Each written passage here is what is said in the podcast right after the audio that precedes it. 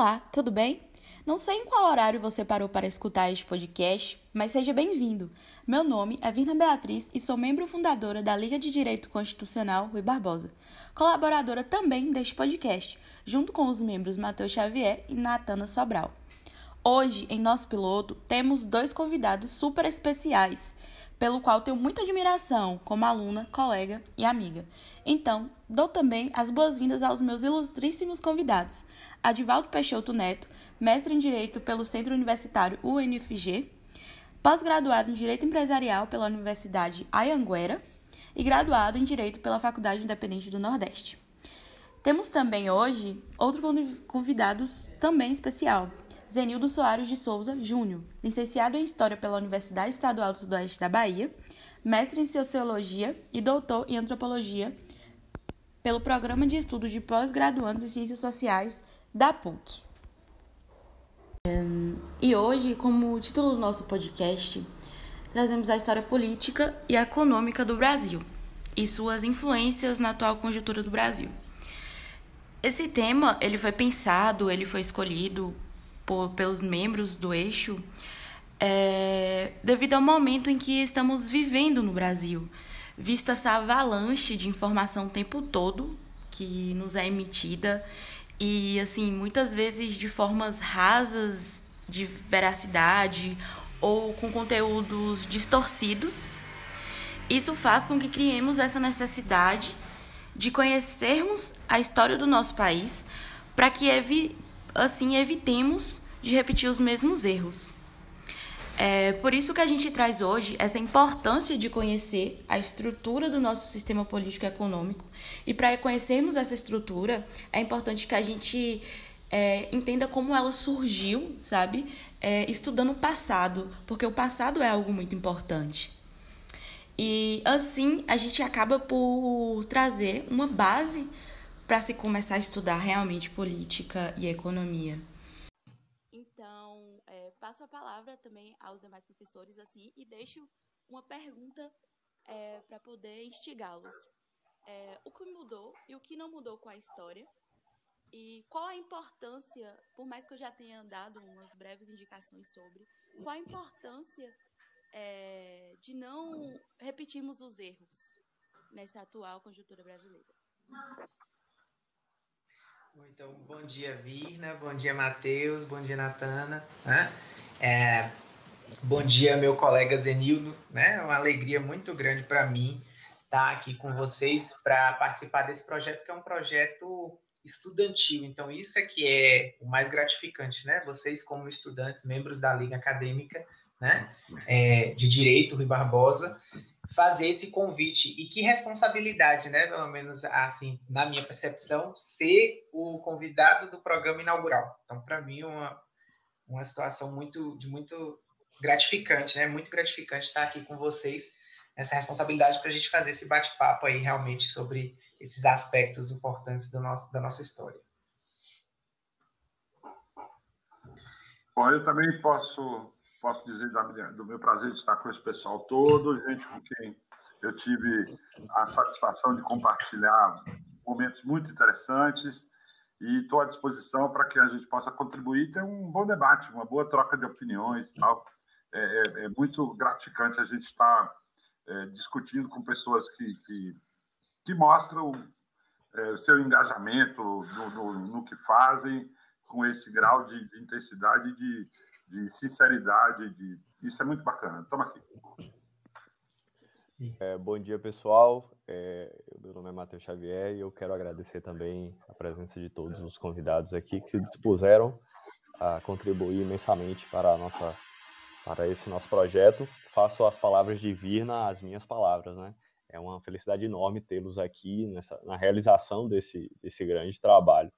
E passo agora a palavra para nossa querida Natana, por favor. Bom dia, pessoal. Meu nome é Natana Sobral Dantas.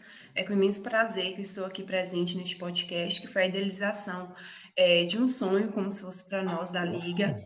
É, agradecemos a participação dos queridos professores e também agradecemos a, a participação dos ouvintes. Então, assim, é, dentro do nosso estudo, né, da Liga Acadêmica, a gente separou alguns eixos. E aí, dentro dos eixos, a gente, a gente separou os grupos de estudo, porque, assim, a Liga, ela é, forma, ela é, é uma entidade autônoma e ela é responsável por pesquisa, por estudo, por desenvolvimento de trabalhos sociais, de trabalhos científicos e tudo mais. E aí o nosso eixo aqui, o qual eu faço parte, Matheus e Natana, é o eixo do, de estudo do direito constitucional, econômico e político. Então, dentro dos nossos estudos, e dentro do estudo da história, a gente começou né, com a história política, a história econômica do Brasil, a gente ainda está estudando sobre isso, e depois a ordem econômica, enfim, e alguns outros é, pontos conteúdos, a gente achou importante para esse primeiro momento, esse primeiro podcast, que não vai ser um podcast só, mas vai ser algo é, bem rotineiro, assim, a gente está gravando. A gente pensou em começar com a base mesmo, para dar essa, as pessoas essa importância dessa história, sabe? Porque eu vejo que com o tempo as pessoas elas perderam um pouco é, esse conhecimento. Ou elas perderam, elas deixaram ali sem, sem se lembrar, sabe? Porque a gente vê coisas o tempo todo acontecendo e é como se a gente não lembrasse da nossa própria história. É como se a gente estivesse repetindo esses erros. Então, é, passo novamente a palavra para os professores. Então, assim, primeira, né, pergunta assim básica.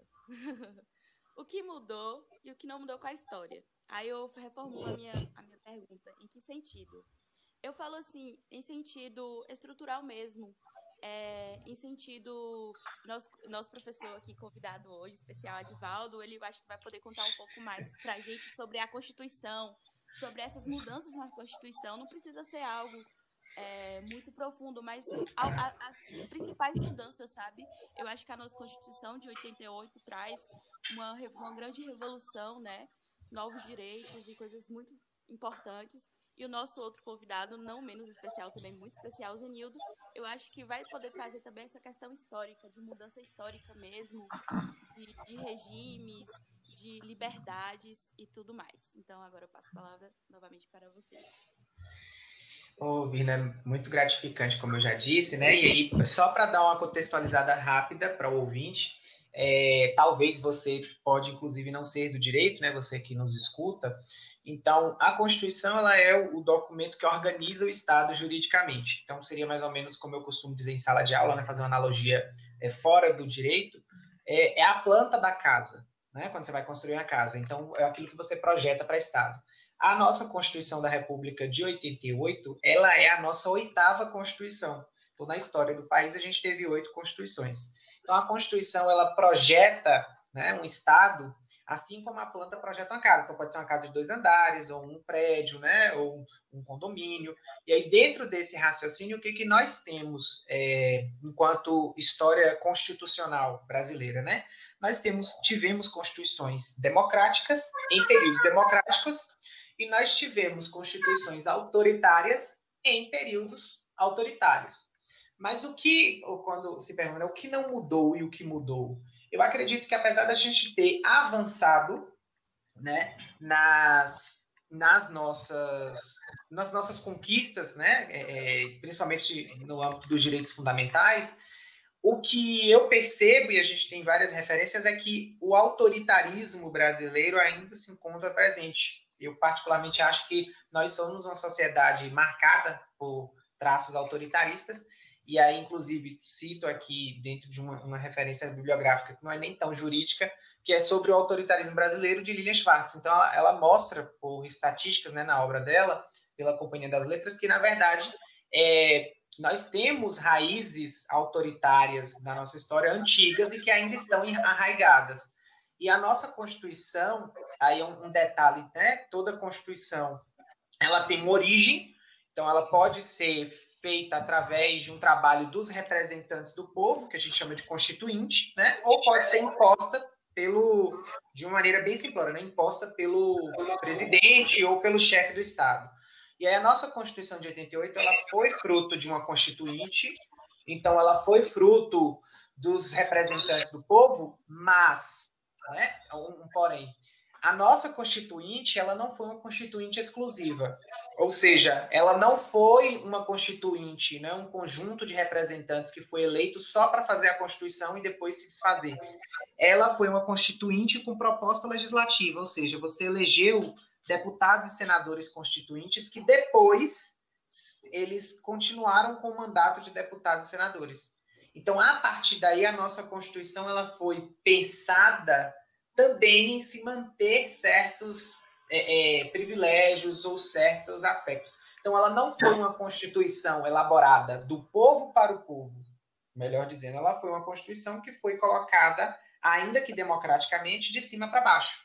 Ou seja, de uma elite política ainda, mesmo que você tivesse aí representantes de classes sociais, mas ela ainda foi uma Constituição pensada, né, do, do grupo dominante para o povo.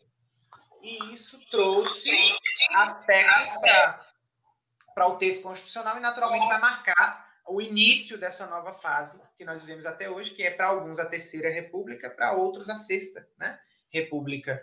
Mas, de qualquer forma, a redemocratização pós ditadura a partir da Constituição, ditadura militar, né, a partir da, da Constituição de 88, traz esse, esse marco. Então, ela se propõe ser democrática, nós estamos numa sociedade que se diz democrática, que se propõe democrática, mas ainda há resquícios né, de autoritarismo, ainda que camuflados, sob a ótica do Estado democrático, do Estado de Direito brasileiro. É, Bom, quanto a, quanto, quanto a mim, é, é, é, oi, diga, diga, Vina. Pode continuar, Zins.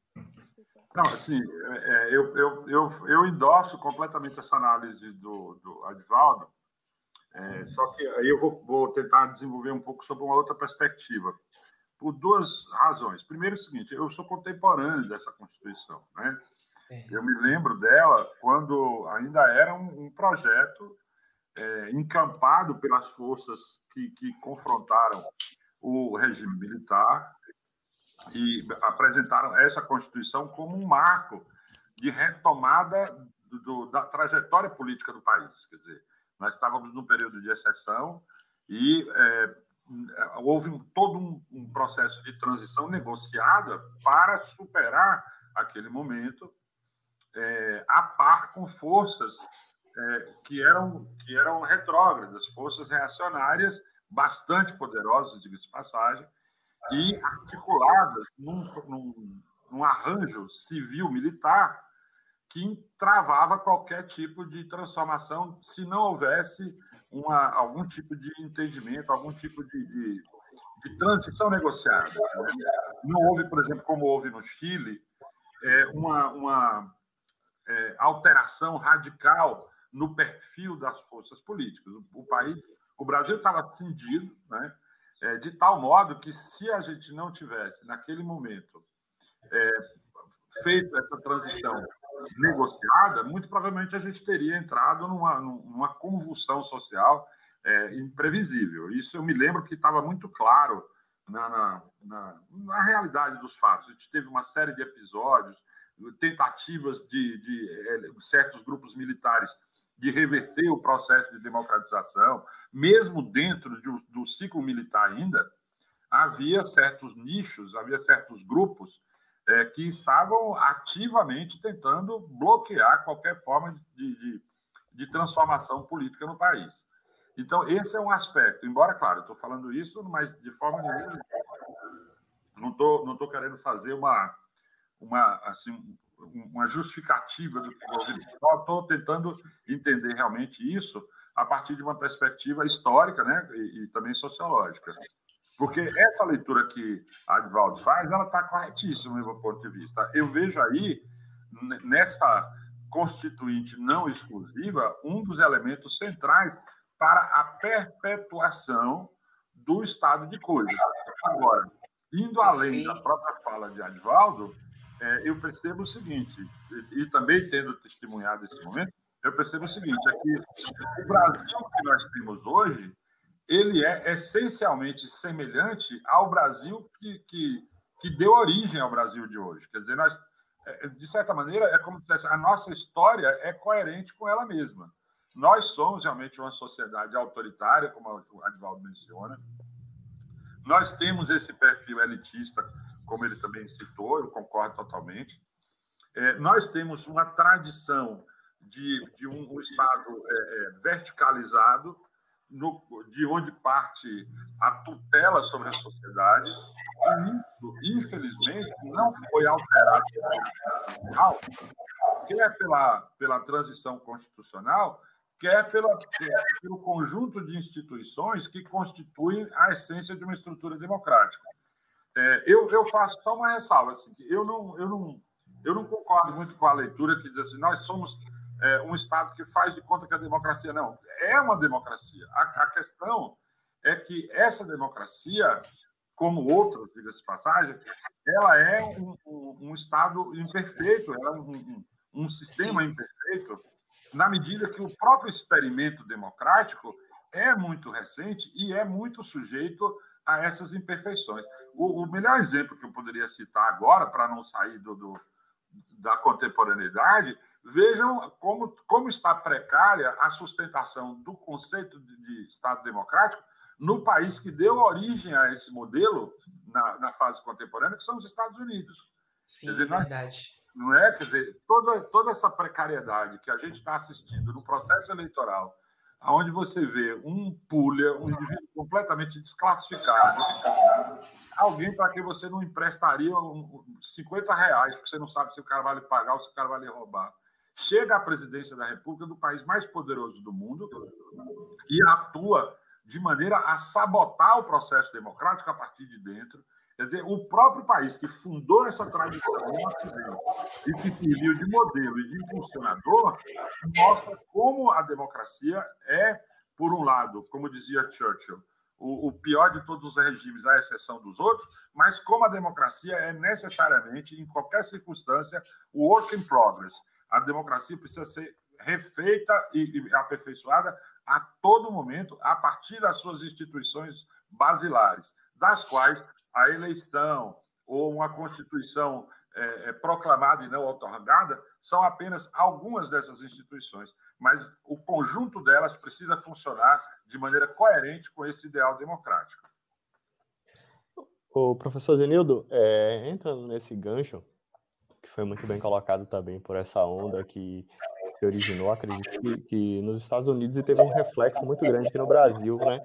Que por exemplo, ele foi eleito lá, esse presidente dos Estados Unidos foi eleito, e aqui no Brasil desenvolveu-se uma reação de completo apoio, pelo menos é, é uma coisa muito é, escancarada disso, e até é, a, a, a, aquele apelo popular, de, muito louco também isso de se entender, de uma suposta volta da, da ditadura, né? Essa coisa de, poxa, aqui caminho está com, é, é leva, está aqui Passos está indo a, a, a, democracia, principalmente com o início lá nos Estados Unidos e refletido aqui no Brasil. É, na sua opinião, o que, que seria também, o que, que, teria motivado essa, essa questão de que pessoas pedissem essa volta da ditadura? O que, que, que, que isso? Você acha que, como você falou, a, a, a democracia ela é construída por vários passos, né? Ela não é uma coisa ali, colocou a democracia, ela nasceu. Mas você acha que houve alguma falha durante esse percurso? O, o, Matheus, olha, especificamente no nosso caso, houve sim várias. O, o ponto que a Adivaldo destaca, o fato de a gente ter optado por uma, por uma Constituição é, elaborada a partir de elites políticas já constituídas e que não eram exclusivas, com certeza foi um erro estratégico assim maiúsculo. Mas o, o, o ponto que eu chamo a atenção é de que o, o, a consequência geral disso é a perpetuação de certos defeitos institucionais que nós vimos carregando desde de, de sempre, forever and ever. É, o, o, o, Raimundo Fauro, no, nos Donos do Poder, é. ele que dá uma radiografia dos grandes traumas nacionais, como eles são ancestrais, como e como eles já, já estavam em germe dentro do próprio modelo colonial. Quer dizer, aquela ideia de um, um Estado centralizado, que é de onde toda a autoridade emana, sem haver uma, uma capilarização do poder, é um traço negativo para a nossa sociedade. Ao mesmo tempo, é, aí já um outro autor, que é o, o Thomas Skidmore, um, um, americanista muito bom, ele dizia que o, o, grande traço que distingue a sociedade brasileira é que ela se divide entre os que têm e os que não têm. Então, nós temos uma cultura de fidalguia, uma cultura de, de distinção essencial entre os indivíduos, e que, mesmo com a superação do modelo imperial, se transmitiu para dentro da República e a gente continua é, vivendo a, a sociedade das carteiradas, onde as pessoas procuram se distinguir e romper com o princípio da isonomia, que é básico para que a democracia seja viável. Não, não existe república democrática sem que o princípio da isonomia seja dependa pela cultura da, dessa sociedade. A, a, a, ideia de que todos são iguais perante a lei precisa estar é, é, concretizada no plano das relações culturais. Não pode ser uma mera pretensão e não pode ser um ideal iluminista transportado para a letra da Constituição. Precisa ser algo que é assimilado no plano da cultura dos indivíduos. O, o Fernando Henrique Cardoso, ex-presidente do Brasil, ele disse, uma, ele disse numa obra dele recente que o brasileiro não tem uma cultura democrática, porque o brasileiro é, e, e, essa falta de cultura democrática se manifesta no fato que o brasileiro não aceita a ideia de que a fila existe para todo mundo, e não apenas para quem não tem amigo no banco, na repartição pública. A fila é o, é o elemento mais é, é, evidenciador das nossas imperfeições democráticas, porque todo mundo que tem possibilidade de traficar algum tipo de influência foge da fila. E, e, aí o problema, eu reitero, não está no plano das normas e das leis, está no plano da cultura. É uma, uma construção social que vai se territorializar no plano do comportamento dos indivíduos, e esse comportamento, por sua vez, vai refletir uma cultura de vivência imperfeita. Não se reconhece que todos são iguais, exatamente porque, na prática, não somos. Trazendo também é, uma questão, assim, dentro da fase monárquica, a gente teve a Constituição de 1824, né? E foi a Constituição que trouxe é, o poder moderador também como o poder concentrado na mão do Estado e tudo mais. O poder moderador, ele age sobre o legislativo pelo direito de dissolução das câmaras e ele tem esse controle, né, de reinar. O rei reinava, administrava e governava. Era um poder extremo. E assim, quando a gente traz isso hoje para a perspectiva de hoje, tem muito se falado sobre essa questão do, do, do, poder judiciário, né? Desse ativismo judicial que a gente vem enfrentando também. Então, eu trago mais uma essa pergunta agora para os dois, né? Esse poder moderador, ele foi extinto ou ele foi modificado? Tipo assim, a gente tem traços disso ainda. E o Zanilo falou, a gente acaba tendo esse problema da nossa cultura, né? De, de ter sido algo muito marcante e algo que é, nos levou até onde estamos hoje. Então, a gente ainda tem traços disso dentro do nosso próprio poder, de alguém que tenta ali controlar o tempo todo mais, mais do que os outros. Porque, assim, a gente, teoria, tem o, o checks and balance, que é a teoria dos, pe dos pesos e contrapesos, né? De que um poder iria é, controlar o outro para que nenhum, nenhum poder tivesse um poder supremo. É, então, toda vez que poder ver um outro ele fazendo uma coisa errada, digamos assim, em palavras leigas, para os ouvintes conseguirem entender, ele pode controlar para não ter um poder supremo. Mas a gente ainda assim vê alguns traços né, na, nossa, na nossa sociedade, em nosso sistema, digamos assim, que não é bem assim, né? A gente vê ainda esse ativismo judicial e não sei qual a visão de vocês, mas eu queria saber qual a visão de vocês também sobre isso. É, é interessante e, a fala de, de Zenildo dá realmente uma continuidade, né? Que é, ao raciocínio, as, a nossa Constituição de 88 foi um avanço é, nessa ideia de engenharia das instituições, né? De, de, de, desenhar o funcionamento das instituições. A gente tem avanços como, por exemplo, a criação da Defensoria Pública, reorganização das competências né? de, de do Judiciário, do, do que seria a atribuição do Legislativo e do Executivo. Isso é interessante. Mas, realmente, é, é a frase de Zenildo é perfeita, que a democracia é um processo. Então, ela vai sendo né, é, aperfeiçoada.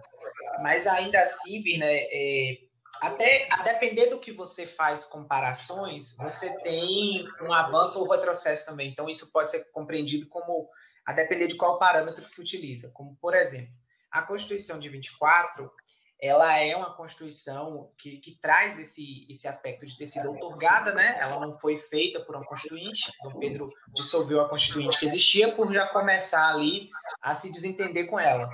E aí ele mesmo foi quem apresentou essa, essa Constituição a partir de, de uns juristas convocados por ele, né? A sua comissão. Só que aí você tem, por exemplo, alguns avanços nessa Constituição de 24, quando você compara com a sociedade da época. Então, tinha ideais iluministas. Então, para a época, ela era um avanço. Mas, comparando com hoje, tem realmente essa marca de retrocesso, que era o poder moderador que controlava os outros poderes, né? Nas ideias aí de Benjamin Constant. Então, hoje, o que, que nós temos? Nós temos, dentro das instituições de 88, da Constituição de 88, por exemplo, não só aqui no Brasil, mas em vários países da América Latina, isso foi mantido nas atribuições do executivo, né? Porque nós estávamos, a, a América Latina foi redemocratizada após as, a, os regimes ditatoriais militares, onde no regime militar você tinha aí uma sobrecarga de poderes, né, na mão do presidente. Então, o Congresso, os, os, legislativos não funcionavam, foram fechados ou tinham um funcionamento tímido. Então, o presidente tinha é, esses poderes. Com a, a, inclusive, iniciativas legislativas, que foram onde surgiram os decretos-leis, né, que eram leis feitas a partir do próprio executivo. Então, com a redemocratização, e a gente precisava ainda de passar pela segunda fase de direitos fundamentais, que eh, já tinha acontecido na Europa, que são os direitos sociais, mas que aqui no Brasil estavam timidamente, foram interrompidos né, no seu timing, pós Segunda Guerra, porque logo depois a gente teve o regime militar. Então, naturalmente, é, a gente goza desse déficit comparado com as outras democracias da época, né? Para além do Streck, inclusive, a gente nunca chegou a alcançar esses, essa segunda onda de direitos fundamentais eu não acredito que a gente não tenha não conseguido ainda alcançar. É mais uma questão de efetividade. Mas qual é o, raciocínio aqui para não delongar? É que você tem o que o professor da UERJ, né, o, professor Bolonha fala, um, um, desenho de hiperpresidencialismo, ou seja, presi presidências com iniciativas legislativas e um certo controle com os outros poderes. Mas Além disso, o que, que nós vivenciamos aqui no Brasil especificamente? Uma, uma fase onde o judiciário goza de protagonismo. Que apesar do presidente ter concentrado realmente iniciativas legislativas e várias é, funções de Estado, você tem um controle ali recíproco entre ele e o legislativo. Então a gente percebe que o legislativo consegue dominar, às vezes, a pauta, né? Então é uma governabilidade complicada. Mas aí dentro disso nós temos o judiciário como um certo protagonismo aqui no Brasil né, nesse pós-88, porque coube ao judiciário dar efetividade à Constituição e acabar decidindo muitas vezes e entrando nas esferas a partir da omissão dos outros poderes. Então você tem um executivo que pode, por exemplo, propor leis para regular direitos que estão na Constituição, mas que dependem de lei, o executivo não faz. Você tem um legislativo também que, é, em alguns temas, é omisso ou tímido, realmente você tem uma pauta legislativa muito mais influenciada por quem tem acesso né, aos gabinetes de Brasília, e a maioria da população não tem. Então, o judiciário passou nesse período a ser. Uh, ocupar esse espaço de omissão dos outros poderes. E aí a gente vive né, o que muitos autores definem como um ativismo judicial que é perigoso, que não, não existe ativismo bom. O judiciário deve atuar dentro dos seus limites. Isso é que é muito importante. E todo protagonismo é perigoso. Até porque, se o judiciário decide tentar suprir essa necessidade social e gosta né, disso, e depois ele não consegue é, preencher essas expectativas, você tem um problema que é o problema da frustração. Então, eu acho que a gente já começou a perceber aí, acho que eu ouso né, dizer, desde 2013, com aqueles movimentos né, sociais que tomaram as ruas, pela, pelo aumento da passagem de ônibus, né, e depois for evoluindo para as outras insatisfações, que foi uma convulsão social recente no Brasil, acho que desde ali já começou a haver uma frustração social com o judiciário. Então, o judiciário veio gozando de um protagonismo nesse período e agora já goza de uma desconfiança. Acho que a sociedade está desconfiada do judiciário que não supriu as expectativas, porque o problema é como o judiciário se apresentou, né? Então, o judiciário se apresentou nesse sentido, querendo suprir as expectativas sociais e não conseguiu. E também já existe uma frustração de outros tempos com o legislativo e com o executivo tradicional. E aí eu acho que a população acabou desaguando né, esses anseios e essas frustrações, essas expectativas não atendidas, para o momento atual que a gente está vivendo no país, que é um outsider político que não é tão outsider assim, porque ele já estava no Congresso há tanto tempo, que é o presidente atual, né? E que ele consegue identificar essas frustrações sociais e fazer promessas, né? Então, é, é, ele está fazendo promessas de acordo com esses anseios sociais, ele, ele conseguiu identificar isso muito bem, o que, que a população está frustrada e o que, que ela quer queria um novo, se apresentou como um novo que não é tão novo assim, e é, eu acho que as instituições estão sendo colocadas à prova, justamente porque elas fizeram o que eu, o que eu uso dizer de uma falsa propaganda. Elas se colocaram como instituições que iriam sanar as ansiedades né, da população, não conseguiram, e a população, na verdade, compra qualquer discurso quando ela está insatisfeita. Né? Foi assim em outros momentos no mundo. O próprio Hitler conseguiu ascender ao poder nesse sentido, né? Quando se identifica anseios sociais não atendidos e você vem com a promessa de resolvê-los. Então aí você tem realmente hoje, eu não diria um poder moderador, mas existia um protagonismo do, do judiciário, mas eu acho que as instituições brasileiras elas disputam espaço de poder. Então, hoje, a gente viveu o protagonismo do judiciário, hoje já temos confiança, e o problema maior é que esses anseios que a população tem acabam dando brecha para que qualquer um dos poderes acabe usurpando ali né, espaço de representatividade, e é perigoso se a população legitimar. É isso que, que, eu, que eu queria dizer. É perigoso se a população legitimar esse protagonismo de qualquer um dos poderes que venha a acontecer. Eu, eu, concordo, eu concordo com essa leitura de Adivaldo, acho muito, é, muito pertinente e só acrescentaria uma coisa. É, a nossa trajetória histórica ela é toda balizada por uma, uma um paradoxo, é, que eu diria até histórico-geográfico, digamos assim. O Brasil é um país de, de dimensões, é, é, é um truísmo, mas não, não, nem por isso menos verdadeiro o Brasil é um país de dimensões continentais e também é um país que tem é, é, uma, uma heterogeneidade muito grande do ponto de vista territorial, do ponto de vista do seu processo de ocupação do território, vamos lá. O, e, ao longo de toda a nossa história, a, o, a estrutura de exercício de poder no Brasil sempre foi marcada por um processo de que a gente poderia chamar de sístoles e diástoles. Ou seja, você tem contrações e expansões periódicas. Eu não sou muito amigo de, de esquematismos, não. Quem gosta muito disso é marxista, mas eu não eu não estou nessa linha. Mas, por outro lado, é necessário reconhecer que há uma certa regularidade nesses intervalos de sístoles e diástoles. O que é isso? Há momentos em que a nossa história demonstra um processo de concentração em torno do poder central e esse processo, por sua vez, é seguido por uma outra fase de distensão desse poder, onde, onde a, a, unidade do país ela se contrai e ela se dilata em ciclos mais ou menos regulares. E nesse processo, hoje nós estamos vivendo uma fase intermediária entre o que foi uma, uma diástole representada pela pela própria vigência da Constituição, a proclamação da Constituição, ela empoderou as unidades federadas, ela empoderou os, as, as, instâncias mais é, é, é, remotas, né, mais distantes do poder, e hoje ela está passando por um processo de contração, que teve início na fase do governo petista e tudo mais, e hoje está é, tá sendo pilotada por essa, por essa milícia que está no poder. Então, é, o, o, o, isso corresponde a um, uma sequência de traumas, porque a cada momento de distensão ou de contração, as instituições do país reagem é, no sentido de preservar a sua capacidade de interveniência nos campos de seu interesse e de manter um dos nossos vícios é, político-econômicos mais antigos, que é a promiscuidade que existe entre as, a, a, a, os, os, grupos é, econômicos mais poderosos e as estruturas de poder.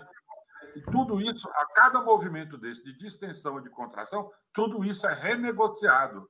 Tudo isso passa por processos de, de redesenho para que, no final das contas, os grupos dominantes, principalmente do ponto de vista econômico, é, se, se alternem, mas sem perder o poder que eles, que eles desfrutavam originalmente. E isso acaba repercutindo no enfraquecimento desses mesmos, é, dessas mesmas instituições que, como a gente já falou antes, são responsáveis pela manutenção do sistema democrático. Democracia não é, não, não é a repetição de eleições regulares. Democracia é o funcionamento de instituições que dão sustentação aos princípios básicos do modelo democrático.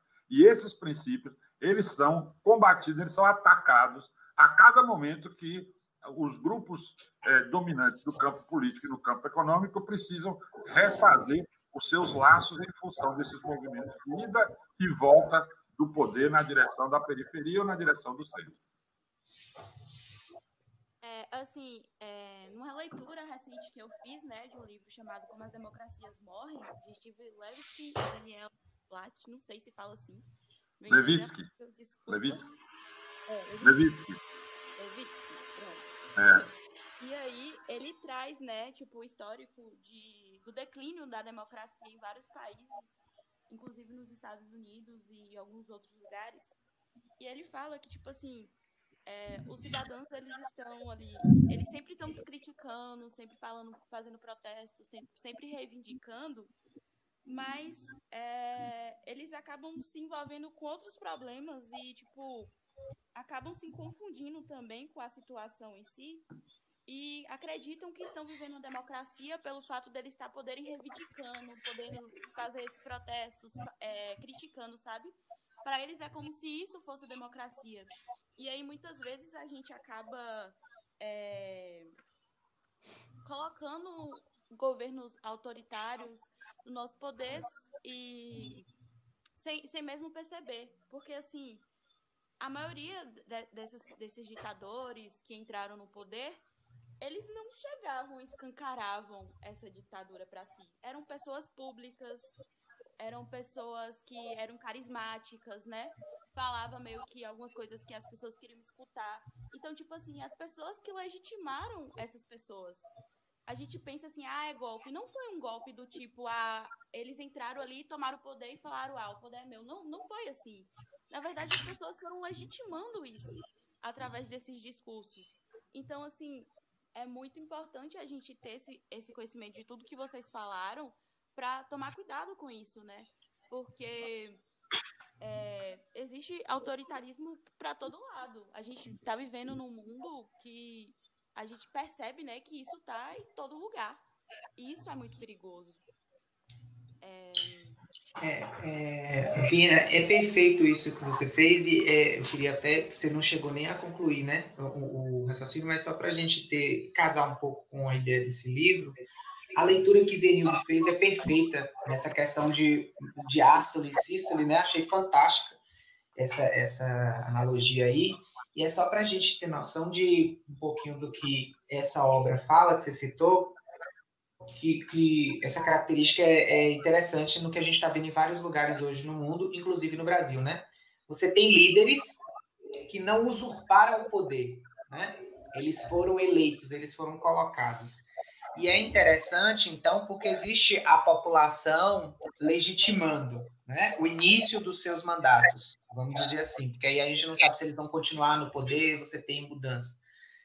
É interessante uma outra leitura que eu tinha visto essa semana, depois eu vou até indicar para vocês, que na verdade é Constitucionalismo de Ficções, que é do professor André Caran com o professor Guilherme Alcântara, que eles contam a história do constitucionalismo brasileiro a partir de obras literárias de cada período. Mas eles usaram um marco teórico interessante, que é, é o ressentimento de Harold Bloom, Então, o que, que nós temos é, é, dentro dessa leitura aí, não no direito e literatura, né, mas a partir dessa ideia do ressentimento que eu achei muito fantástico. Nós temos sociedades ressentidas hoje no Brasil, no Brasil e no mundo, né? As sociedades estão ressentidas. Justamente por quê? Porque seus anseios não foram satisfeitos. Aqui no Brasil, a gente tem um problema, como o Zenildo bem apontou, que é uma falta de cultura política. Nossa, nossa sociedade tem uma cultura segregacionista, nesse sentido, o, a análise de, de Zenildo foi muito pertinente nesse aspecto. E eu, acrescentando essa ideia do ressentimento, é, qual é o problema? A sociedade brasileira, ela quer que o Estado resolva todos os seus problemas. E aí, quando, seja quem for o governante, não atende essas expectativas, ela se revolta. Então, é uma ideia de ressentimento mesmo. Você tem aí uma classe média ressentida, porque, na verdade, a classe média achava que ela ia ascender economicamente de uma forma inalcançável. E aí você tem problemas econômicos que influenciam naturalmente isso. No, no, nos Estados Unidos também meio que teve essa, essa característica, né, de com a própria, o próprio conceito de Washington e a globalização do, do mercado americano, as indústrias, né, saíram dos Estados Unidos, foram para a Ásia buscando baratear os custos e aumentar a margem de lucro, e agora os Estados Unidos vêm para uma, postura completamente oposta economicamente é o que ela tinha, que era o protecionismo. Tentar trazer as empresas para lá, para gerar mais emprego, porque a classe média americana perdeu empregos. Né? Então, você tem esse problema da maioria da população, né? ou é pobre, e aqui no caso do Brasil a gente já estava com a maioria classe média, tinha pessoas que tinham saído da pobreza, mas essa classe média tinha expectativas que não foram atendidas. E a sociedade, nessa visão aqui de querer que o Estado resolva todos os seus problemas, que o Estado lhe faça prosperar simplesmente, né? Fez com que se comprassem o quê? Discursos milagrosos. De, ah, o, e, e, de apontar um culpado. Eu acho que o que a gente está vivendo hoje, a crise da, da, do sistema democrático, como a gente tem hoje, do regime democrático, no mundo inteiro e no Brasil também, é muito mais complexa. Você não tem um responsável pela crise econômica, você não tem um responsável por esse São vários fatores, é multifatorial, internos e externos, né? mas a sociedade gosta de, de, de, soluções simplistas. E aí, dentro desse aspecto, eu acho que o problema maior quando a sociedade legitima isso é porque ela busca o socorro. Eu tenho um monte de expectativas e as pessoas que estavam nas instituições antes não, não, não sanaram. Então, quem surge agora com essa questão? E você tem realmente líderes autoritários do passado que vieram com essas propostas, né? Como, por exemplo, o próprio Hitler na Alemanha, né? E, e outros líderes que, que, aproveitaram essas demandas não, não é, resolvidas na sociedade para vir com uma proposta e a sociedade no início legitimou. A sociedade alemã legitimou né, aquelas questões. Então, eu acho que essa ideia de apoio popular às democracias está marcada até porque, por um aspecto interessante, que as pessoas querem é que resolvam seus problemas. E elas não têm uma cultura política, uma cultura constitucional, como Zenildo bem apontou, para perceber isso, de que o povo em massa está sendo manipulado por quem quer que prometa resolver os seus anseios. Seria isso. Interessante esse pensamento de que a população, a sociedade, ela também tem responsabilidade, né? Porque muitas das vezes ela acaba legitimando é, alguns comportamentos autoritários, ou ela legitima, por exemplo, o ativismo judicial, ela legitima alguns comportamentos esperando que trará uma solução, que trará uma mudança muito grande, sendo que a sociedade é, acaba sendo responsável também. Como o Valdo falou, é multifatorial, são vários fatores que contribuem.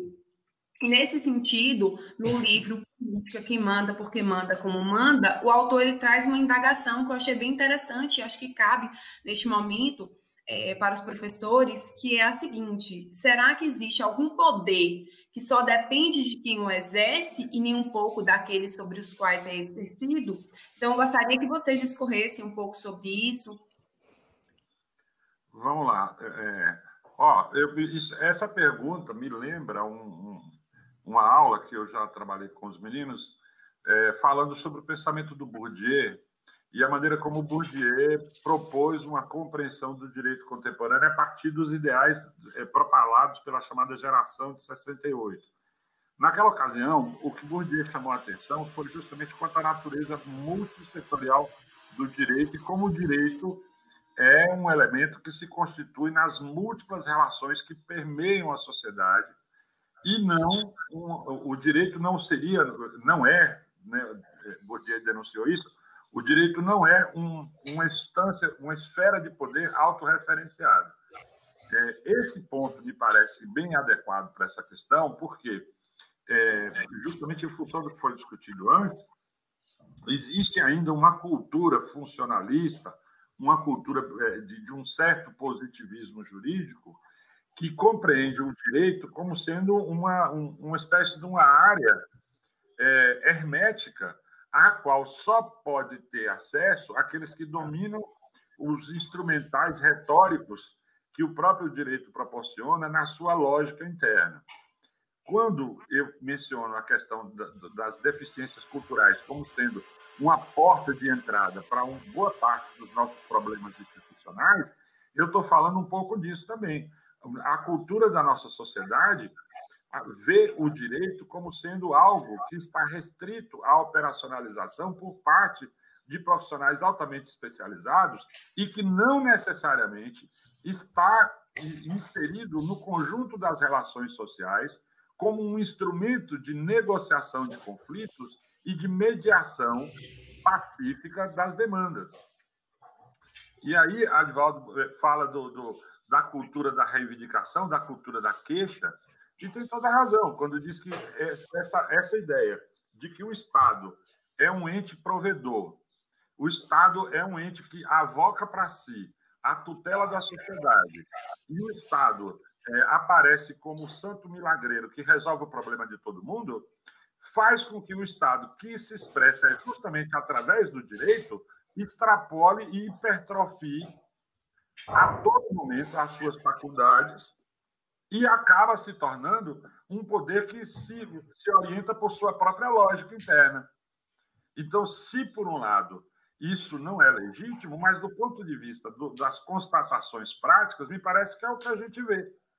Quer dizer, o Estado, e aí através do, do, do poder que o Estado confere o direito, acaba funcionando como se não devesse satisfações a ninguém, como se não tivesse uma origem nas relações sociais como se não tivesse uma finalidade precípua e como se o seu fim fosse o seu princípio, que é bem o que o Bourdieu denunciava lá atrás.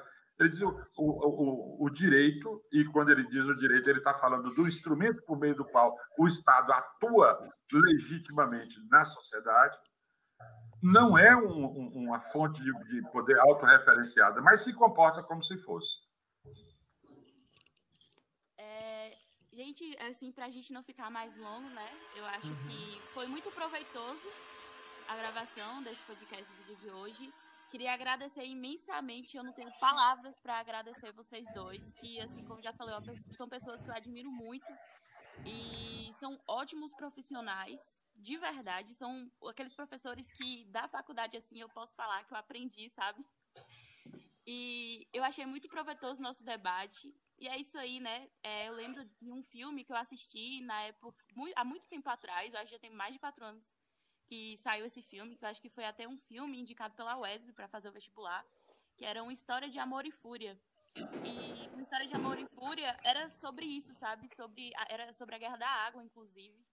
Que pode ser um tema aí que pode vir a ter um podcast também, um tema que a gente está estudando bem interessante. E ele trazia uma, uma, uma frase que ele falava assim: viver sem conhecer o passado é andar no escuro. E trazia, tipo, essas consequências, né, de você. de tudo isso que a gente falou hoje. E foi algo que me marcou muito. Então, assim, quero agradecer muito vocês por ter tirado um tempinho, né? A gente passou por alguns perrengues aqui hoje para poder conseguir gravar esse podcast. Mas, assim, faz parte também da vida, eu acho, né? E, enfim, eu agradeço em nome da Liga, da nossa Liga Acadêmica, que é um projeto também que a gente gosta muito, né? A gente se engaja muito e tenta sempre trazer uma coisa nova. E, enfim, é isso. Eu muito obrigada por tirar esse tempinho. Vai você primeiro, Adi. É, eu, eu fico muito lisonjeado, gente, não só por esse reconhecimento, não que a gente faça esperando, mas é importante, né, Zenildo?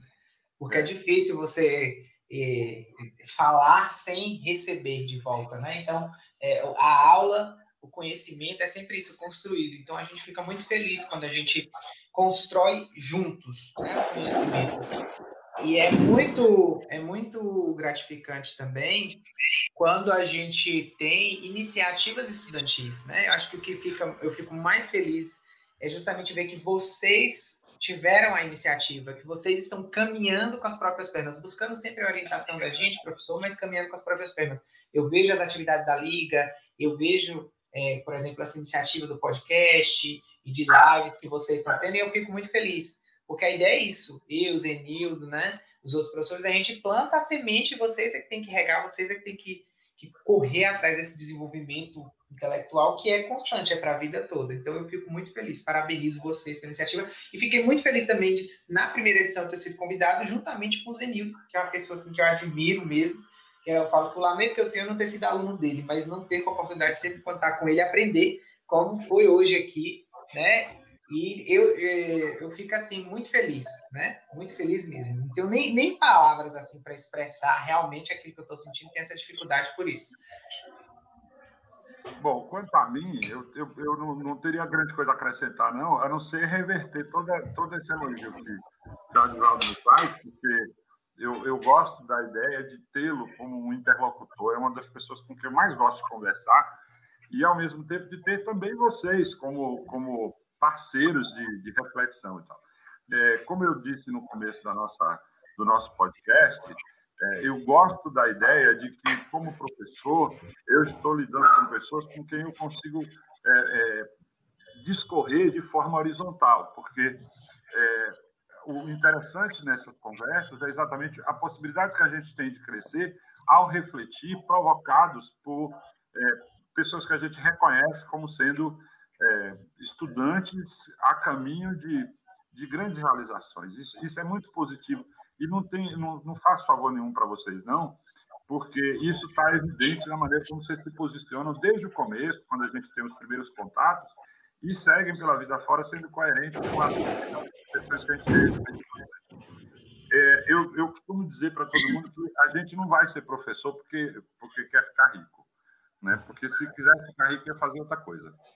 Porque realmente não, não, é, não é essa praia. Quando a gente vai trabalhar como professor e, e, encarar todos os desafios que a docência impõe, o que a gente quer é estar em contato e poder, poder trafegar nesse ambiente de pessoas que têm esse tipo de motivação, como vocês demonstram ter. E, consequentemente, eu me sinto assim recompensado, porque lá no passado, lá depois de ter feito um monte de coisa na vida, eu resolvi assumir que a minha grande. Eu resolvi sair do armário e aceitar que minha, minha vocação era ser professor mesmo, e acabou, e vamos à luta e tudo mais. E é muito gratificante para mim saber que isso está chegando a vocês e que, de alguma maneira, está contribuindo para que cada um assuma o seu papel no mundo como um protagonista de sua própria vida e protagonista do seu próprio tempo. Tem uma frase que estava na camiseta da Chelsea Clinton, no dia que o Bill Clinton tomou posse como presidente dos Estados Unidos, lá atrás, bem lá atrás. Todo, eu acho que ninguém aqui tinha nascido, só eu mesmo. É, e lá ela tinha escrito, ela escreveu uma frase em inglês: é, Don't let the future happen without you. Ou seja, não deixe o futuro acontecer sem você. E, e isso eu acho que é uma motivação para mim como professor e vejo isso também refletido nas atitudes de vocês. Contem comigo toda vez que tiverem é, a, a, a iniciativa de fazer alguma coisa nessa linha, conte que eu estarei sempre disposto a colaborar, porque para mim é um prazer muito grande estar na companhia de pessoas que eu gosto, que eu admiro e que eu tenho certeza que tem um grande futuro pela frente. Gente, quero reiterar o que Vina falou e agradecer a disponibilidade dos professores por terem compartilhado tanto conhecimento conosco nessa manhã. Foi uma conversa muito proveitosa, tenho certeza que todos gostaram. Eu passo a palavra para Matheus agora, para ele finalizar. Muito obrigado, pessoal. É, eu, eu tenho uma. Eu já, diferente de Advaldo, eu tive a honra de ser aluno de, de professor Zenildo. É, comecei meu curso de Direito em outra faculdade, transferi e já no primeiro semestre de final eu fui aluno do professor Zenildo, ainda no, no curso de, de Administração, não sei se o professor se lembra. Aí depois, depois eu acabei me transferindo para o Direito, mas assim, é, apesar de já ter pegado é, a matéria na, na na instituição de origem, foi, foi um, um ainda foi um baque muito grande para mim no sentido de aprofundamento. Então eu tive ali a oportunidade de, de aprender muito, muito, muito, muito com, com a, as abordagens do professor Zenildo e sem contar a questão de é, conversas de temas aleatórios, temas atuais que surgiam ali, a gente abriu um espaço na aula e conversava. Já, já o professor Adivaldo, é, eu tive a oportunidade de convalidar a matéria, só que antes de ter esse, esse, esse resultado, é, eu comecei a assistir a aula dele. Aí eu falei, não, eu quero convalidar a tua matéria. Aí Ad, cara, mas você pode aproveitar, você vai arriscar? Eu falei, quero arriscar, eu quero arriscar e eu vou arriscar. E ali foi um, um, momento também de muito aprendizado. Então, são dois professores que eu tenho um carinho muito enorme, uma admiração muito grande. E acredito que, assim como eu, todos os, meus colegas Virna e, e Nath, que aqui estiveram também, é, conseguiram aprender muito sobre essa abordagem, esclarecer muita coisa, né? Então é, é, muito prazerosa essa troca de informação, informação que a gente tem, né? Principalmente num sábado de manhã, nessa correria de pandemia. É, fica aqui todo o meu carinho e agradecimento é, por, a, pelo trabalho